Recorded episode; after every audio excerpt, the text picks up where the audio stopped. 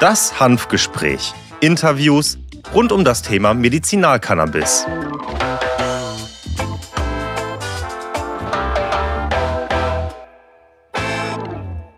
Hallo und herzlich willkommen zu einer weiteren Folge des VCA Podcasts Das Hanfgespräch. Mein Name ist Dr. Christiane Neubauer. Ich bin Apothekerin und die Geschäftsführerin des Verbandes der Cannabis versorgenden Apotheken, kurz VCA. Auch in dieser Folge gehe ich mal wieder der Frage nach, sind Patienten Kiffer auf Rezept? Für diese Recherche habe ich heute wieder einen besonderen Gast. Er heißt Hackbart und er hat gleich mehrere Diagnosen. Hackbart ist 34 Jahre alt, er ist verheiratet und beschäftigt sich gerne mit seinem Garten. Wobei er sagt, er plant gerne alles, wühlt aber nicht so gerne in der Erde rum. Diese Arbeit überlässt er seiner Frau, die den grünen Daumen hat und mit Leidenschaft den Garten gestaltet. Er ist Sozialarbeiter und macht gerade ein duales Studium. Seine Bachelorarbeit hat er abgegeben und ist schon gespannt auf das Ergebnis. Nun aber zurück zu Hackbarts Diagnosen. Er hat mir diese schon gleich mit den richtigen Diagnoseschlüsseln präsentiert in unserem Vorgespräch. Hackbart hat ADHS mit dem Schlüssel F90.0. Er hat auch einen atypischen Autismus mit dem Schlüssel F84.1 und eine spezifische isolierte Phobie, der Schlüssel hierzu lautet 40.2. Hieran kann man einerseits erkennen, dass Hackbart sich gut auskennt und sich sehr intensiv mit seinen Diagnosen beschäftigt hat. Und andererseits wird mir jeder zustimmen, Hackbart hat schwere chronische Erkrankungen. Die einfache Aktivitäts- und Aufmerksamkeitsstörung und die Hyperaktivitätsaufmerksamkeitsstörung habe ich schon in Folge 7 des Podcasts mit Florian besprochen.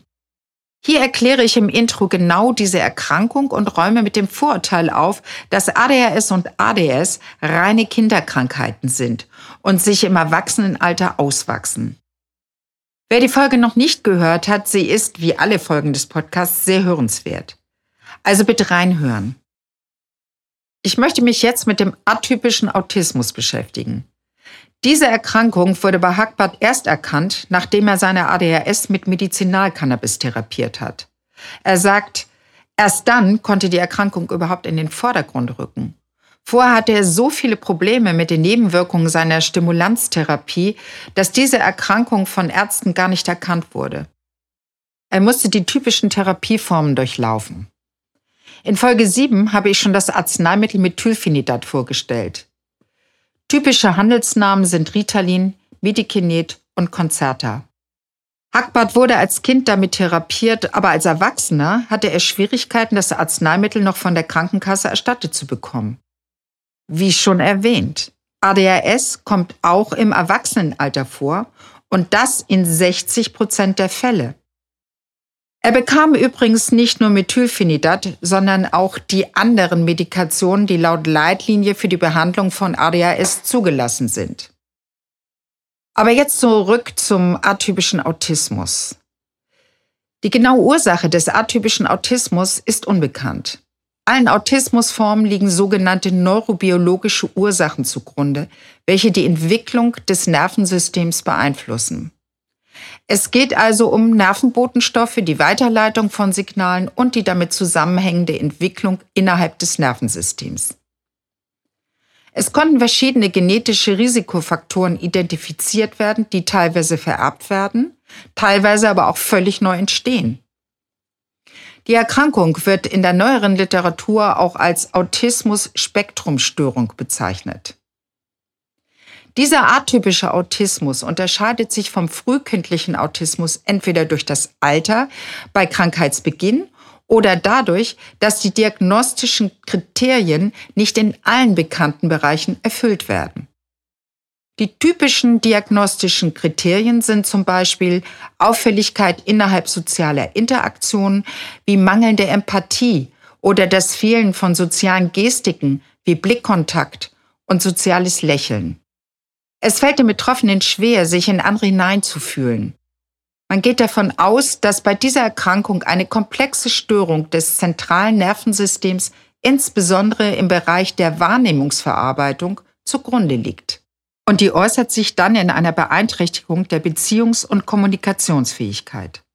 Darüber hinaus sind in unterschiedlichem hohen Ausmaß motorische, kognitive und affektive Funktionen wie das Wahrnehmen von Gefühlen betroffen.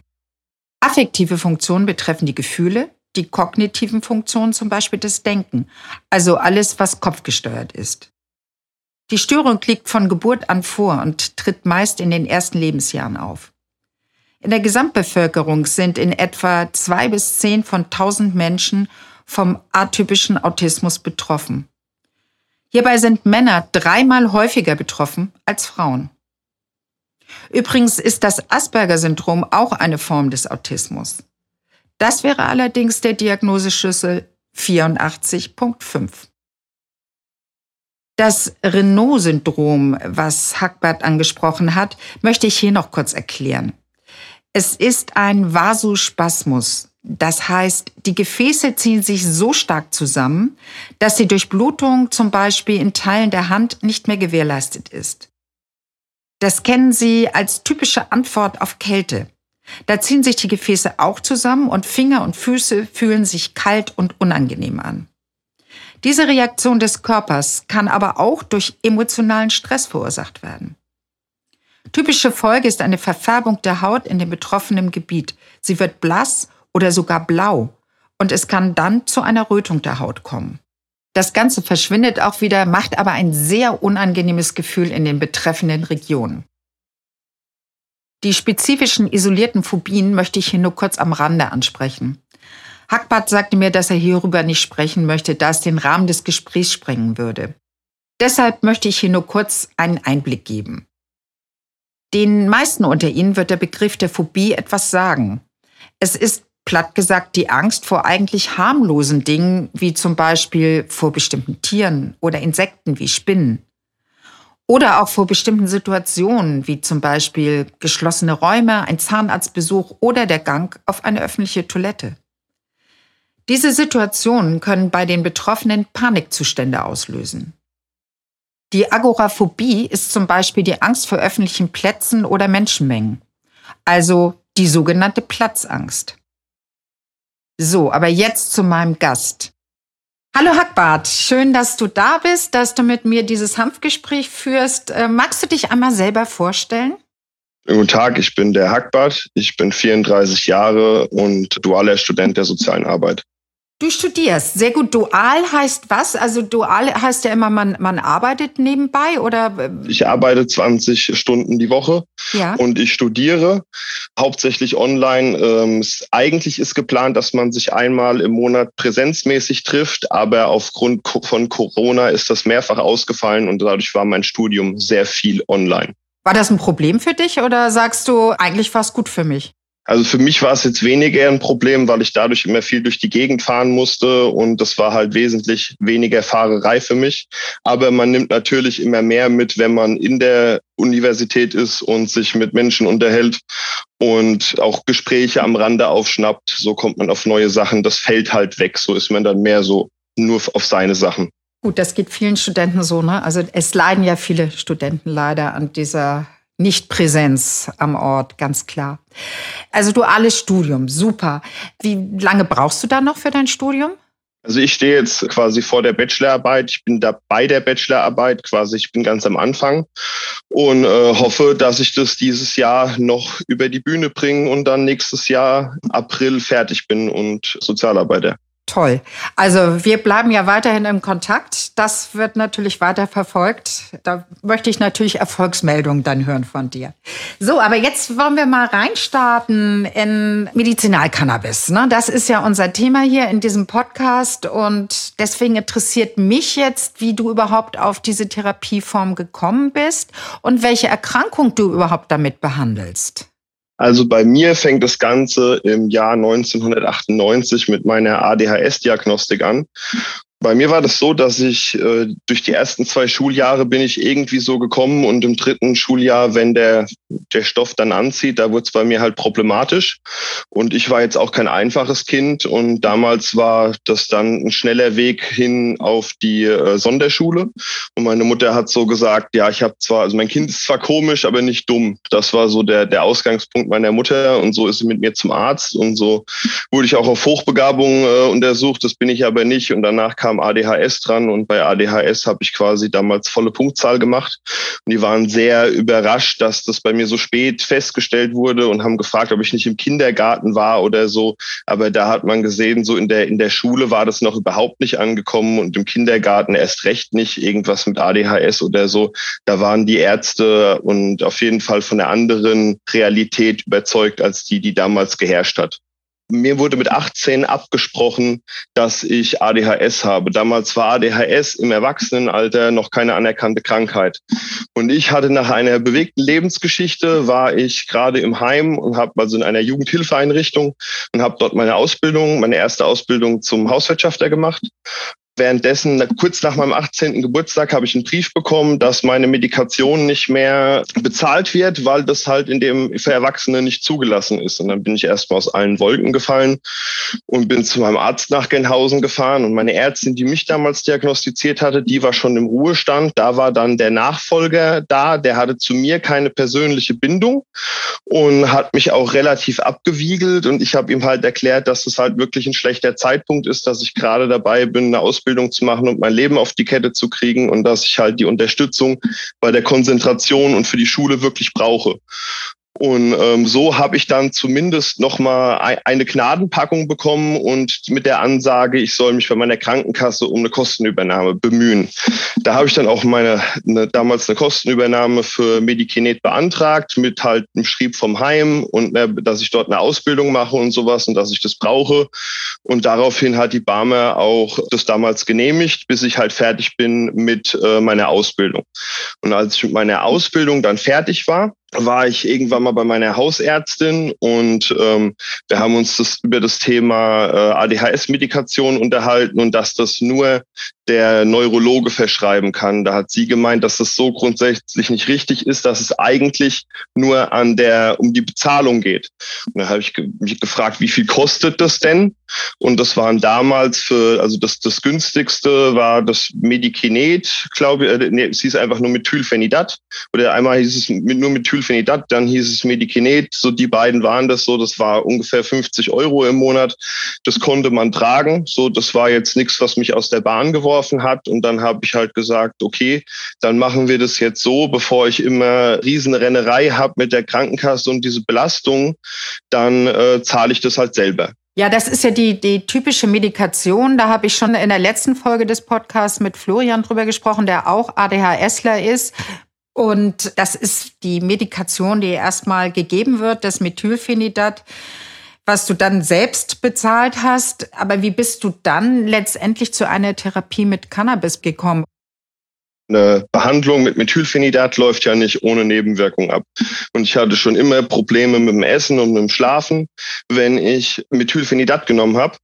Und noch dazu kommt, äh, im Laufe meiner Cannabis-Therapie ist ja herausgekommen, dass ich äh, zusätzlich zum ADHS auch noch atypischen Autismus habe. Und im Zuge dessen zwar keine stark verminderte Empathie, aber schon eine leicht verminderte Empathie. Und äh, Stimulantien machen mich jetzt nicht unbedingt mitfühlender. Das ist für mich nicht so schlimm, das ist eher schlecht für meine Umwelt und für, aber wenn man nicht alleine enden will, dann sollte man halt kein Arschloch sein. Und ähm, das war immer so das Problem. Und so habe ich auch eigentlich alles ausprobiert, was es dann irgendwie gab. Äh, gab. Also als erstes gab es ja Methylphenidat, dann habe ich irgendwann Stratera auf eigene Kosten ausprobiert. Dann kam irgendwann das letzte, was ich ausprobiert hatte, war Elvanse. Aber als ich Elvanse ausprobiert hatte, da war es bei mir schon so weit, ich habe ein Renault-Syndrom entwickelt. Also meine Hausärztin weigert sich so ein bisschen über die Diagnose, aber andere Ärzte haben das bestätigt. Es nennt sich auch Leichenfinger-Syndrom und also ein Test davon ist, wenn man seine Hand in Eiswasser hält und es dann anläuft, dann hat man das so das passiert bei mir auf jeden Fall. Also durch verschiedene Reize und auch durch Stress wird äh, mein, mein linker Finger nicht mehr durchblutet. Und als ich noch Stimulantien genommen habe, da war das so schlimm, dass ich, also ich habe damals auch noch geraucht und der Nikotin und Stimulantien habe ich, also es waren schon so, dass meine Zehen angefangen haben einzuschlafen, selbst beim Laufen. Und da habe ich dann wirklich Angst bekommen und habe dann als erstes den Versuch gestartet, aufzuhören zu rauchen. Aber ich habe immer, sobald ich wieder Methylphenidat genommen habe, den Impuls zum Rauchen gehabt. Das hat immer meine, mein, mein Rauchdruck noch verstärkt und war für mich auch wirklich, also unmöglich aufzuhören, solange ich Stimulanzien nehme, war es für mich unmöglich, dass ich aufhöre mit Zigarettenrauchen. Ich hatte damit auch schon sehr früh angefangen. Also es hat mich quasi 20 Jahre durch mein Leben begleitet. Ich habe auch erst aufgehört zu rauchen, dann ein Stück weit aus Zwang, aber auch Gelegenheit mit der Cannabis-Therapie durch das, äh, durch das Vapen. Da ähm, hatte ich halt auch eine Ersatzhandlung, quasi dieses an den Mund führen. Und was aber noch dazu kommt, ist, dass die Cannabis-Therapie nie mein Rauchverlangen verstärkt hat. Irgendwann habe ich gelesen, dass CBD helfen kann bei der Entwöhnung von Nikotinsucht. Und dann habe ich mir ein CBD-Liquid für die E-Zigarette geholt und da habe ich noch zusätzlich CBD-Kristalle reingemacht. Und das habe ich dann genutzt, um immer, wenn wirklich so ein Rauchdruck kam und irgendwann war das vorbei mit dem Rauchdruck. Also ich kann sagen, so ein Jahr war es wirklich hart. Aber ich bin jetzt seit über zwei Jahren Nichtraucher. Also es sind jetzt zwei Jahre, zehn Monate. Ich bin auf jeden Fall glücklicher Nichtraucher. Auf jeden Fall das Renault-Syndrom hat bei mir auch das Nichtrauchen und das Renault-Syndrom, das hat bei mir auch die Cannabis-Therapie äh, quasi eingeleitet, weil ich damals zu meiner Hausärztin gegangen bin und mit, die hat ja mit mir schon die anderen Sachen durchprobiert ist aber kein Freund von Cannabis.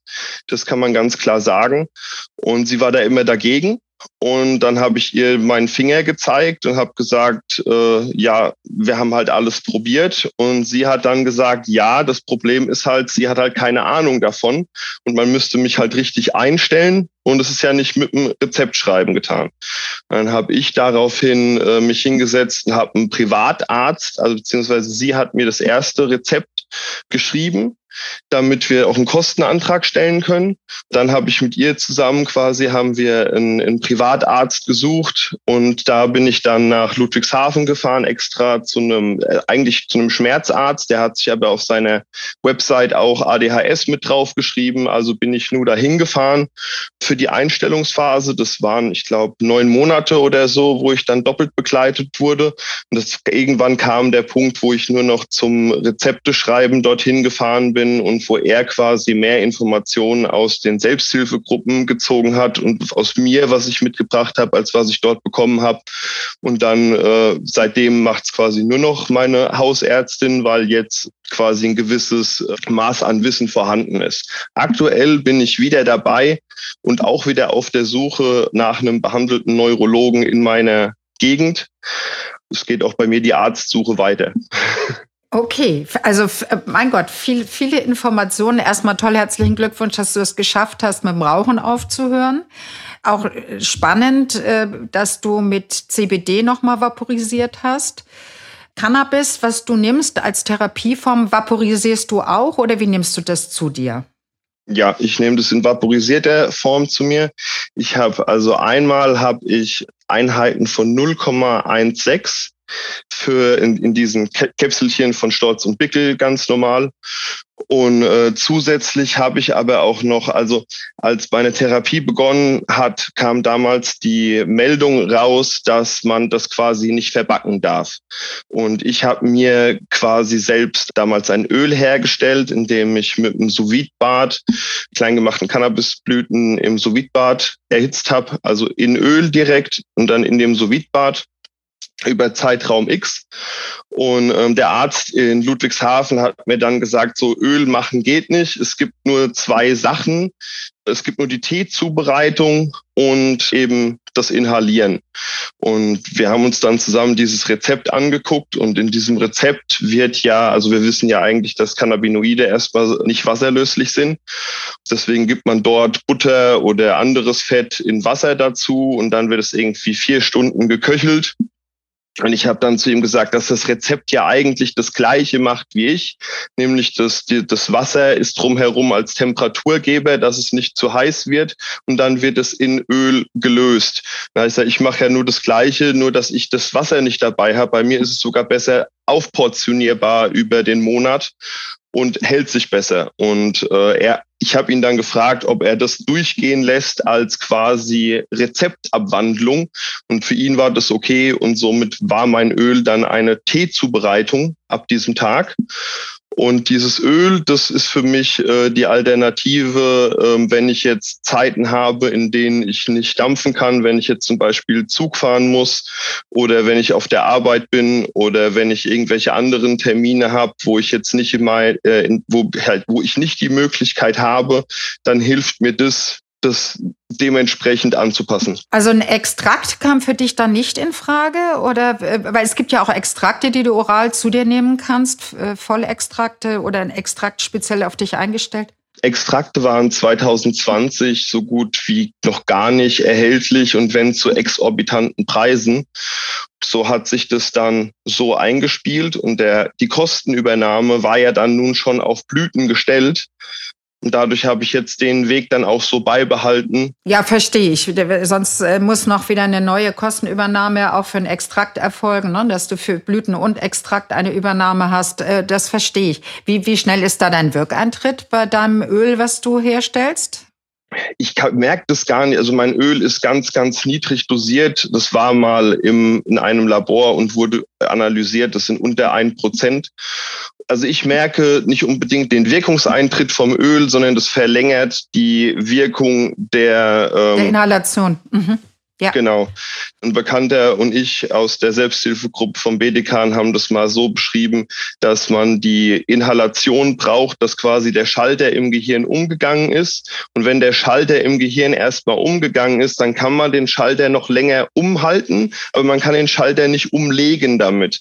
Eventuell hat es mit äh, Terpenen, Flavonoiden, ja. Thiolen und Estern zu tun. Super, also sehr interessant, muss ich sagen, diese, diese Art der äh, Anwendung und dass sein Arzt da mitgespielt hat, ist toll. Also sehr, sehr gut. Wie sieht es bei dir aus? Was für eine Konzentration brauchst du denn, um da gut durch den Tag zu kommen? Was, was für ein THC-Gehalt brauchst du da?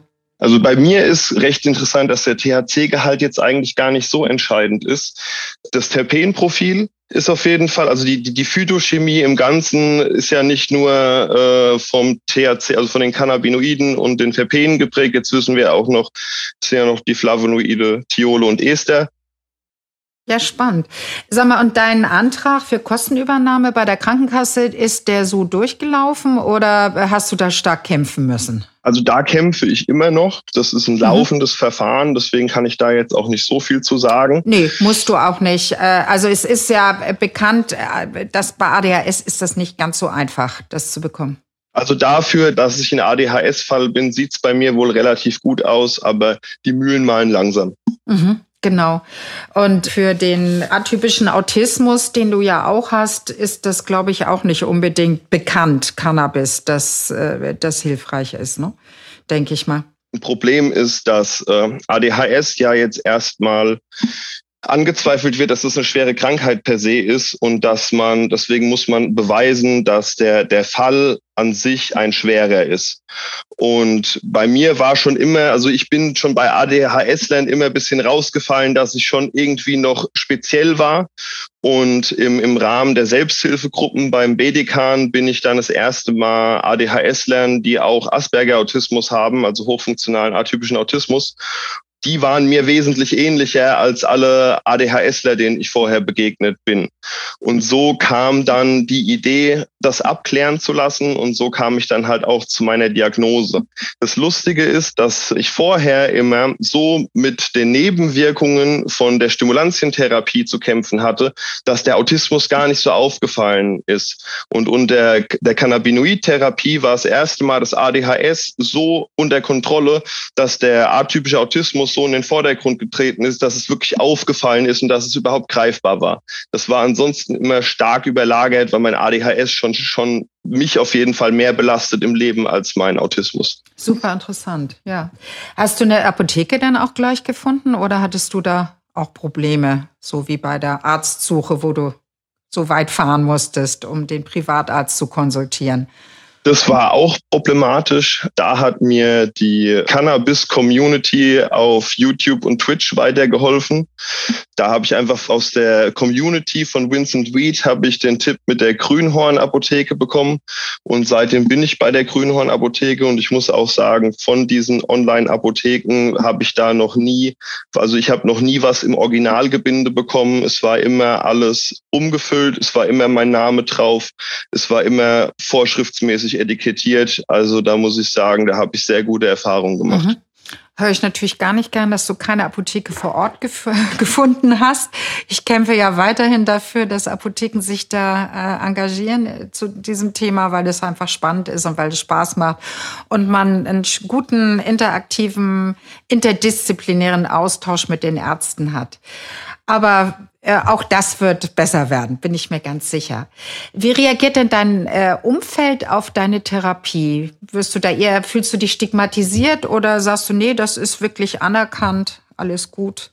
Also wer mich jetzt schon lange kennt und auch einfach gemerkt hat, dass es mir wesentlich besser geht und dass ich auch einfach wesentlich gesunder aussehe, weil bei mir war das immer so ein Hoch und Runter zwischen zunehmen ohne Tabletten, abnehmen mit Tabletten und jetzt unter der Cannabinoid-Therapie kann ich das erste Mal richtig essen, richtig schlafen und richtig zur Ruhe kommen und das hat halt ein es gibt halt eine Kettenreaktion auf alles andere im Leben. Dadurch kommt man halt auch wirklich zu sich und kann dann anders mit dem Leben umgehen. Das Leben wird wieder lebenswert. Absolut. Ne? Das ist, das sagen mir tatsächlich alle Patienten, die mit Cannabis therapieren und schwerst chronisch krank sind. Äh, hast du noch einen Tipp? Hast du einen Rat für andere Patienten, wie die da am besten vorgehen können? Kannst du denen noch einen Tipp mit auf den Weg geben? Also generell sollte man, habe ich gelernt, dass man seine Arztgeschichte immer selber dokumentieren sollte. Man sollte regelmäßig Zwischenberichte anfordern und diese Berichte sollte man abheften und für sich sammeln, weil das wird niemand anderes für einen tun. Und wenn man das irgendwann mal anfragt, dann bekommt man nur entweder gesagt, es gibt keine Daten, das stimmt, stimmt vielleicht nicht, das kann ich nicht sagen. Aber da kann ich nur sagen, Eigenverantwortung, seine eigene Mappe machen und wo die, die Arztgeschichte halt gut dokumentiert ist und dann heißt es im Zweifelsfall Klinken putzen gehen. Und ein Arzt pro Monat ist eine, eine ganz gute Regel, wo man sagen kann, einmal im Monat sich irgendwie versuchen, einen Arzt zu erreichen und einen Termin zu machen, weil immer wieder auf Ablehnungen stoßen, das, das tut einem ja auch weh. Man muss auch lernen, nicht gleich mit der Tür durchs Haus zu fallen, weil man dann auf jeden Fall seltsam wirkt, wenn man irgendwo zu einem Arzt kommt und direkt Cannabis anspricht. Klar, da gibt's dann auch gleich wieder eine Stigmatisierung, aber diesmal vom Arzt, ne? ganz klar. Ne, das Absolut, aber man kann auch, man muss auch die Ärzte verstehen, dass in der aktuellen Situation mit der Illegalisierung ist ja auch einfach ein Bedarf da, eben so an einen Stoff zu kommen, der aktuell anders nicht. Genau, der legal ist, in Anführungsstrichen, klar.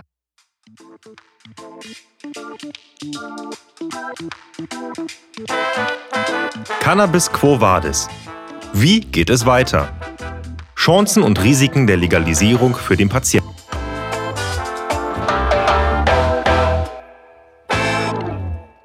Da gibst du mir auch schon ein schönes Stichwort, und zwar Thema Legalisierung.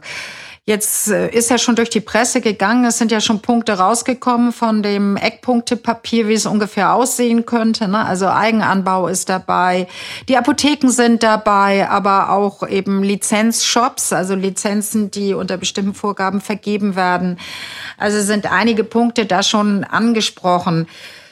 Jetzt möchte ich von dir gerne wissen, was hältst du davon, beziehungsweise welche Gefahren und, oder beziehungsweise Chancen siehst du für Patienten?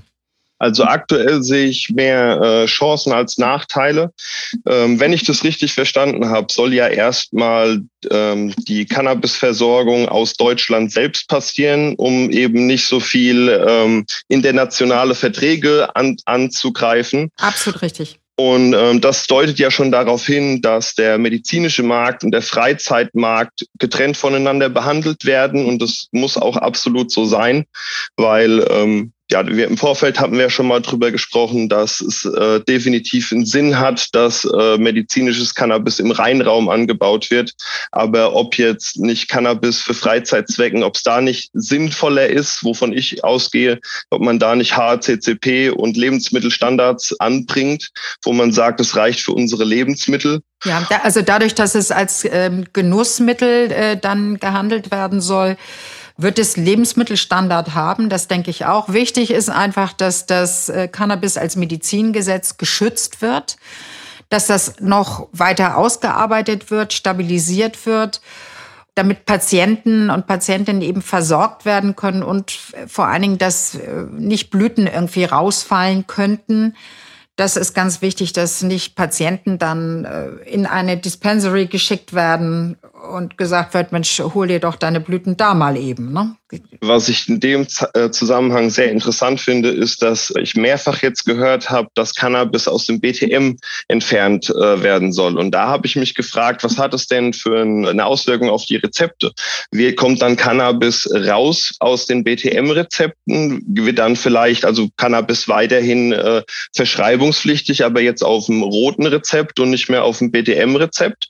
Und dabei ist es natürlich wichtig, dass weiterhin für schwer Kranke die Kostenübernahme möglich ist. Aber es ist natürlich auch, man sieht ja, wenn man den Blick nach Kanada richtet, dass es eine sehr große Gruppe an 50, 60-Jährigen gibt, die jetzt, wenn es legal sind, sich das erste Mal trauen und dann feststellen, das kann auch gegen Altersbeschwerden helfen. Absolut richtig. Das ist ja, deswegen plädieren äh, wir, also von VCA-Seiten ja dafür, dass es äh, da noch eine Unterkategorie geben muss in der Apotheke und zwar Cannabis als nicht verschreibungspflichtiges Arzneimittel was für solche Fälle dann geeignet ist, für die 50, 60, 70-Jährigen, die sagen, Mensch, ich habe eine Arthrose im Knie oder ich schlaf schlecht oder was auch immer und möchte jetzt mal Cannabis ausprobieren.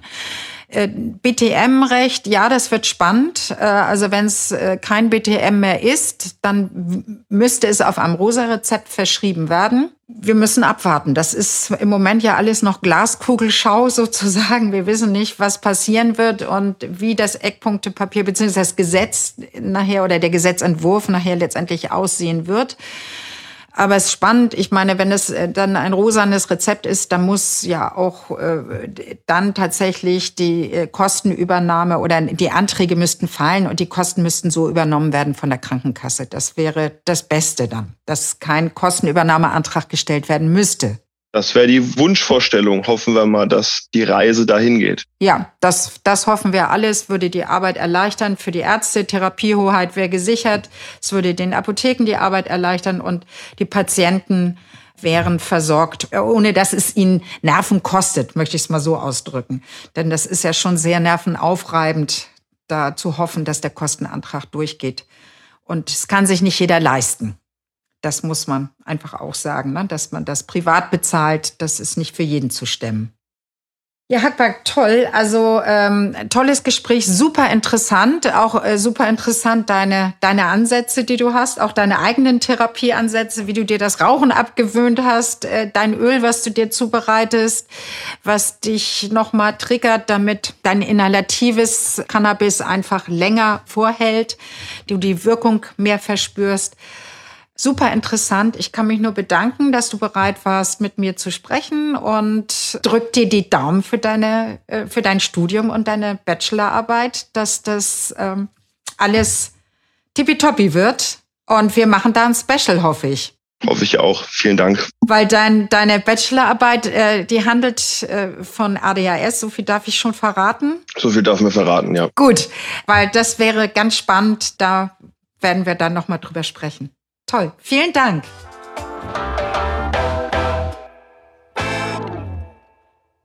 Hackbart hat also etwas gefunden, was ihm wirklich hilft. Und das ist Medizinalcannabis. Er spricht vom Vapen. Das ist nichts anderes, als dass er mit Hilfe eines Inhalationsgerätes die Blüten inhaliert. Durch die Therapie mit Cannabis kann er sich besser konzentrieren, er kann arbeiten und ein Studium absolvieren. Er hat seine Bachelorarbeit abgegeben und wir haben beschlossen, ein gemeinsames Special zu dem Thema ADHS zu machen. Er arbeitet zusätzlich an der Hochschule Merseburg an einer Datenbank für Cannabis als Medizin. Dieses Projekt wird geleitet von Frau Professor Dr. Gunula Barsch. Sie sagt, dass davon ausgegangen werden kann, dass ein informelles Wissen durch die Erfahrungsberichte von Patienten vorhanden ist. Diese Erfahrungsberichte können darauf hindeuten, welche pharmakologischen Varietäten von Cannabis sich für bestimmte Symptome und Erkrankungen eignen und welche eher nicht. An dieser Forschungsdatenbank können Patienten mit ihren Erfahrungen mitwirken. Ich werde den Link hierzu in den Shownotes stellen. Was ist noch zu Hackbar zu sagen? Nun, das Leben ist wieder lebenswert für ihn geworden, dank der Therapie mit Medizinalcannabis. Also auch in diesem Gespräch stelle ich mal wieder fest, Patienten sind keine Kiffer auf Rezept. Natürlich habe ich auch wieder in der nächsten Folge wie immer einen interessanten Gast. In diesem Sinne, bleiben Sie neugierig.